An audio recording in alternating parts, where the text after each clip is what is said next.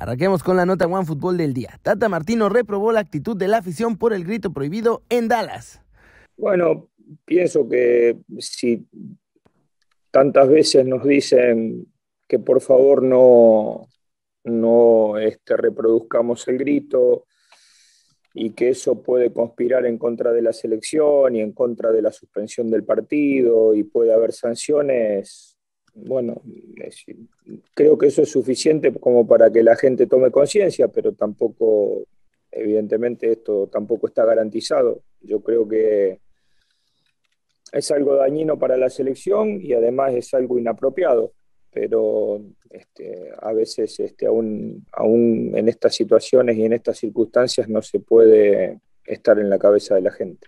Bueno, en realidad eh, nosotros intentamos jugar de una manera que, que, el gol sea como consecuencia del juego y, que al, mismo puedan llegar una variante de jugadores, no sea que no sea exclusividad del número 9 y por eso también pretendemos que el número 9 participe en el circuito ofensivo como lo, hoy lo hizo Henry.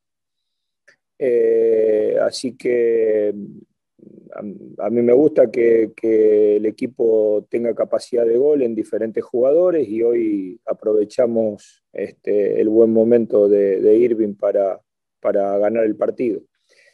¿Cómo la ven? Y pues sí, ya es la regla, no hay que gritar, no griten. Tampoco cambia la forma de disfrutar el partido. Para saber todo de la selección mexicana, bajen la app de OneFootball. Es gratis y el link está aquí abajo. Muchachos, siguiente noticia. Vamos con más información del Tri porque habrá cambios para la Nations League de la CONCACAF. Lo primero es que Tata ya confirmó que Eric Gutiérrez sufre una lesión leve en el tobillo que lo deja fuera de actividad entre 5 y 7 días, por lo que fue baja de la lista para los partidos ante Costa Rica y la posible final de la Nations League. En su lugar, entrará Diego Laines que se mandó un partidazo ante Islandia y ahora convenció al Tata de incluirlo en el torneo de la CONCACAF. Esa no sería la única baja del Tri en esta Nations League. Y es que ayer, en el partido del Galaxy, Jonado Santos tuvo que salir por una lesión muscular. Las alarmas están encendidas en la selección mexicana porque todavía no se sabe la gravedad. Por ahora los reportes iniciales en Los Ángeles indican que el menor de los dos santos sufrió solo calambres y pidió su cambio precisamente para no lesionarse más. Sin embargo, esto no se ha confirmado. Si sufre cualquier tipo de lesión que lo deje fuera por cinco días o más, tendrá que ser baja también y algún otro jugador del grupo actual tomaría su lugar. Así las cosas, muchachos. Muchas bajas en el tri. Lo del Tegatito, que aún es duda. Raúl, que lleva meses fuera. Ahora Guti. También la posibilidad de perder a Jonah. La cosa con las lesiones no nos ha tratado muy bien, que digamos. Cortecito internacional. Pep Guardiola habló sobre la derrota del City en la Champions y fue bastante comprensivo con sus propias fallas. Miren. Ella estuvo a la Iberni, la segunda parte la Pusic, la segunda parte fuimos más constantes en nuestro ataque éramos un pelín pasivos en los movimientos en la zona final, en la primera parte, pero competimos increíblemente bien. Es nuestra primera vez que estamos aquí. Felicitar al Chelsea por la victoria y prepararnos para volver algún día y tener mejor acierto, suerte para llevárnoslo. ¿Qué os ha faltado? ¿Eso, acierto o os ha faltado algo más, Pep? El partido ha sido muy igualado. Hemos llegado dos tres veces a la línea de fondo al final para llegar, para empujarla, no éramos, no han salido la segunda parte del área Uh, hemos estado más, más, más que correctos en el partido. Hemos competido muy bien contra un equipo muy duro, muy fuerte. Uh, uh, y me quedo con esto. Hoy sí la, la, tristeza, pero nada que reprochar. Nos ha sorprendido el, el hecho de que no estuviese Fernandinho, Rodri, que, que colocases a Gundogan en, en el centro del campo. ¿Qué pretendías con eso? Mucho juego. ¿Y crees que te ha salido bien? No hemos sufrido defensivamente, que era un pelín la, la que tenía Gundogan y John. Nos, han, nos, hemos tenido nos ha costado llegar a la próxima línea. Ellos marcaban su delantero a Gundogan, John Stone, John Stones era libre y encontrar un pelín más nos ha costado. La segunda parte nos hemos movido más y lo hemos conseguido. Hora de hablar de todo el humito del mercado mexicano porque es fin de semana de rumores y hay un montón muy interesantes. Rafa Puente Jr. sigue con este deseo de ser entrenador.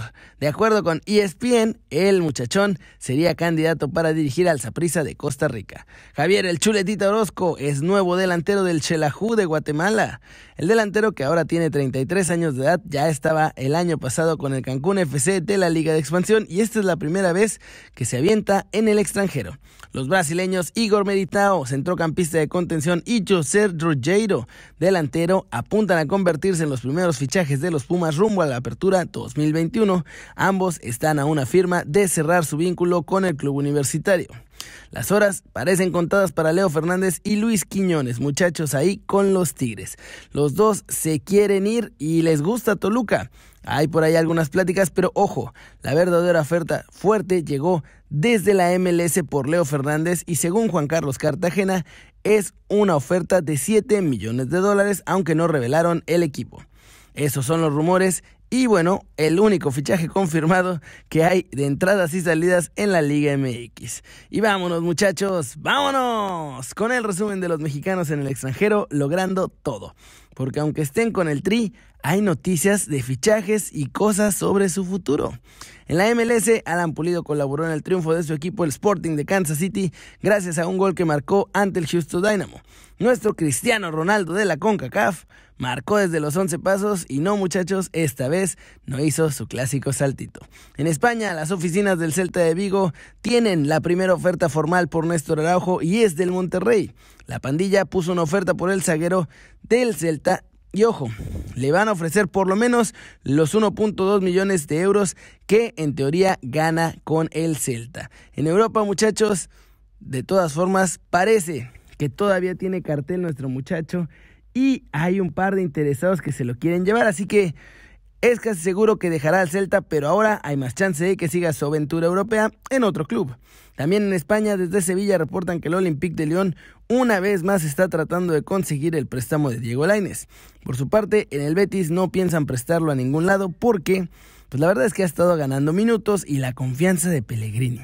La respuesta que mandan por ahora y que mandarán a todos los que se interesen en nuestro muchacho es que solo sale con la cláusula que son 75 millones de euros.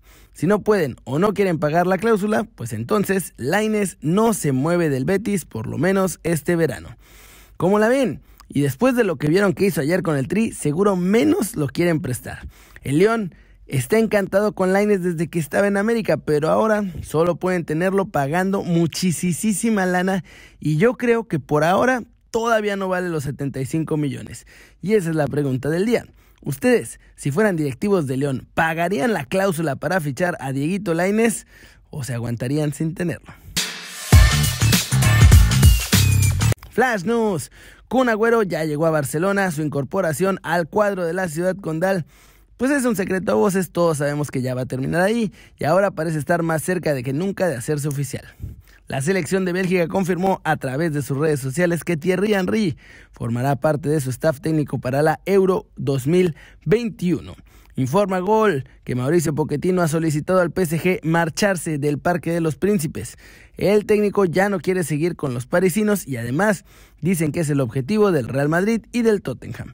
Es oficial la nueva camiseta del Real Madrid, que además de ser en tradicional blanco, ahora tiene los detalles en tonos azules y naranjas, color en el que están diseñados los bordes de las mangas. La camiseta también recupera las tres franjas emblemáticas de Adidas en los hombros. Georgina Rodríguez, pareja de Cristiano Ronaldo, andaba paseando por las calles de Madrid y le cayeron a preguntarle qué va a pasar con Cristiano Ronaldo. Su pareja contestó claramente, se queda en la Juventus. Kevin De Bruyne tiene una fractura de nariz y de la órbita izquierda después del choque terrible que sufrió contra Antonio Rudiger y es duda para la Euro 2021. Y eso es todo por hoy muchachos, muchas gracias por ver el video, hoy un poco diferente, mañana quizá ya con el micrófono funcionando lo haremos a la normalidad.